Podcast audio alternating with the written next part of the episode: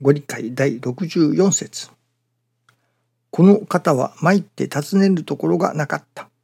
氏子はおかげを受けて遠路のところを参ってくるが、信心して徳を受けて虫の儀をするようになれ。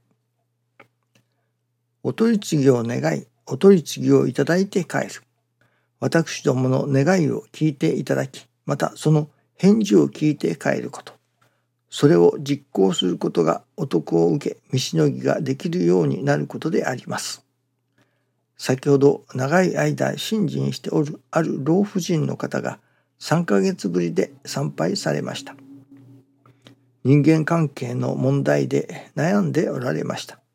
その時私はそれは難儀のように見えますがあなたに対する神様からのお供えですよと申しました。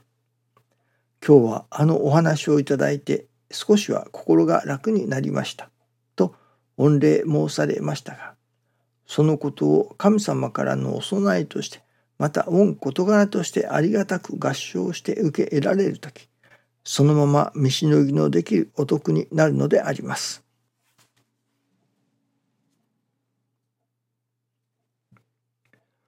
そのまま見しのぎのできるお得になるのであります。と師匠が教えてくださるそのままとはどういうことだろうかと思いますね。それは今朝いただきますのはこういうことだろうと思います。それはこのお道とりわけ師匠大坪宗一郎氏のもとで信心の稽古をさせていただくもの。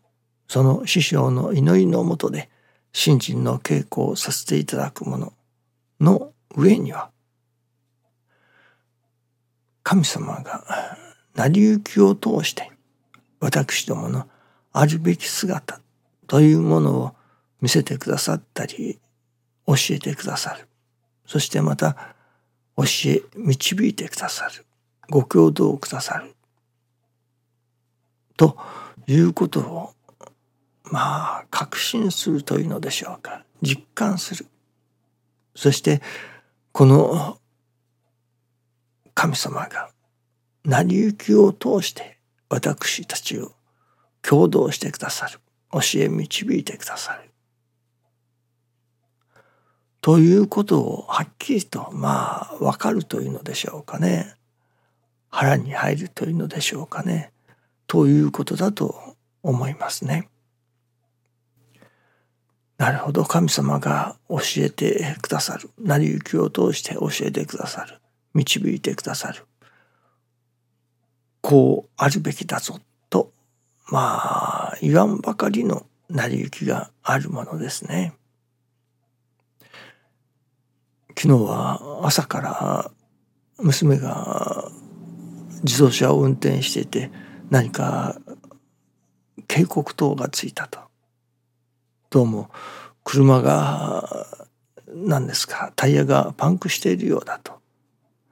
エアが少ないという警告灯がついたと。その運転している途中でえ、着いたらしいのですね。で、途中まで行っていたのを引き返してきたのですけれどもそれで、なるほど目で見てもよくわからないのですけれどもゲージを当てて測ってみると確かに1本だけ、えー、左側の後ろのタイヤでしたが空気圧が少ないのですね。それで半年ぐらい前になりますかね。その時パンクを押しましたけれどもその時にその修理をしてもらったところへ早速持って行ったのですけれども。その時は幸い修理をしてくださったのですね。日曜日でしたか。ところが今回昨日行きましたら修理ができないと。言われるのです。それはもうずっと予約が詰まっていると。しかもその1週間ぐらい先までずっと予約があるからパンクの修理ができないと言われたのですね。まだそのパンクしたタイヤを交換しておりません。でそのままつけてまだ走れましたからね。もういよいよぺしゃんこになるとスペアタイヤに変えることになるのでしょうけれどもまだそこまではいかずにそのまあパンクしたタイヤをつけたまままだ走れる状態でしたから走っていったわけですけれども。最近は予約制というのが流行っておりますね。歯医者さんなども私どもが行かせていただくところも予約制です。予約を取っていくという。まあ、休館の場合は朝早くから一番に行って並んで空き待ちというやつですか。でしてもらうことになるのですけれどもその昨日行きましたタイヤのタイヤ屋さんですか。そこでは空き待ちというのもないようでした。とにかく予約一本だと。それで今もう目いっぱいだからパンクの修理はできませんと断られたのですけれどそれで次のところにまあ近くにもう一軒ありますから。それはまだお店が早くて開いておりませんでしたが時間になるまでそのお店の前で駐車して待たせていただきました。そこは後で分かったのですけれども全く予約をしないお店だということでした。いわゆるまあ早い者勝ちというのでしょうか。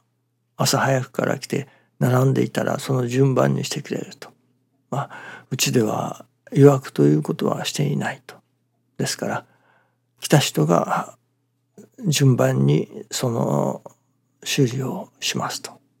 まあパンクの修理であったり車のタイヤの交換であったりオイルチェンジであったりその他の修理もしておられるようでした。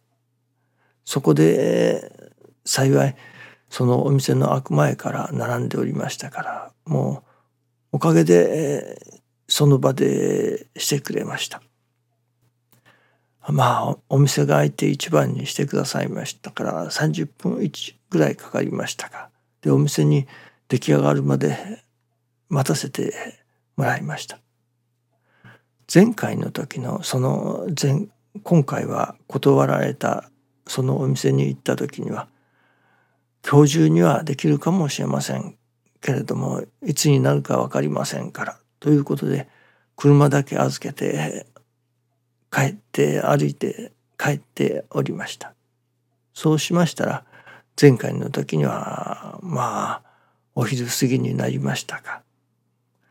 その何時間か経って電話がありましたのでそれでまた車を取りに行ったと。いやもうあれは夕方でしたね。もうあと1時間ほどで店が閉まるから取りに来てくださいということでしたね。今回の場合はお店に待たせていただいて30分か40分ぐらいで出来上がりましたけれども。そのことを通してまあ予約制ということの良し悪しを教えてくださったように思うのですね。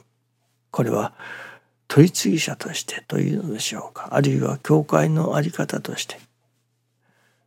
そのいついかなる時でも人様の求めに応じて御用ができる。あ今日はちょっとどこそこに出かけますからお取り次ぎができませんとか。今日はちょっと何か休養が入ってこれとこれをしなくちゃいけませんからあのお取り次ぎができません。また別の日に来てください。といったようなことではまあ取り次ぎ者として人を助けるという人が助かるためのお役には立てないことになりますね。そういうことではいけないよと何か神様がそれこそパンクという成り行きを通して取り次ぎ者のあるべき姿はこうでなくちゃいけないよと教えてくださったような感じがいたします。まあその両方に予約ということもできるまた休館というのでしょうかねそのその時その時の求めに応じて御用もさせていただくことができるそのいずれもがいずれもに対応できるようになれば一番いいのだと思いますね。そのこの師匠のもとで新人の稽古をさせていただくとこのように成り行きを通して神様が教え導いてくださる。こうするのが本当だよと。こうあるべきだよと。そういう神様だということをまあ合点するというのですかね。そこが大切だと思いますね。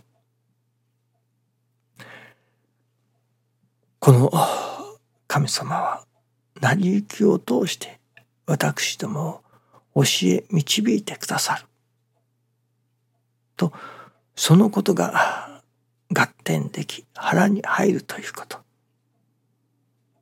そうすればその次にまた何かしら成り行きが起こってきた時にああこれは今度は神様が何を教えてくださるのだろうか。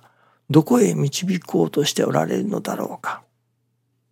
という腹ができますからその成り行きに対してまあいただいていくことができる。神様のご共同を受けていくことができる。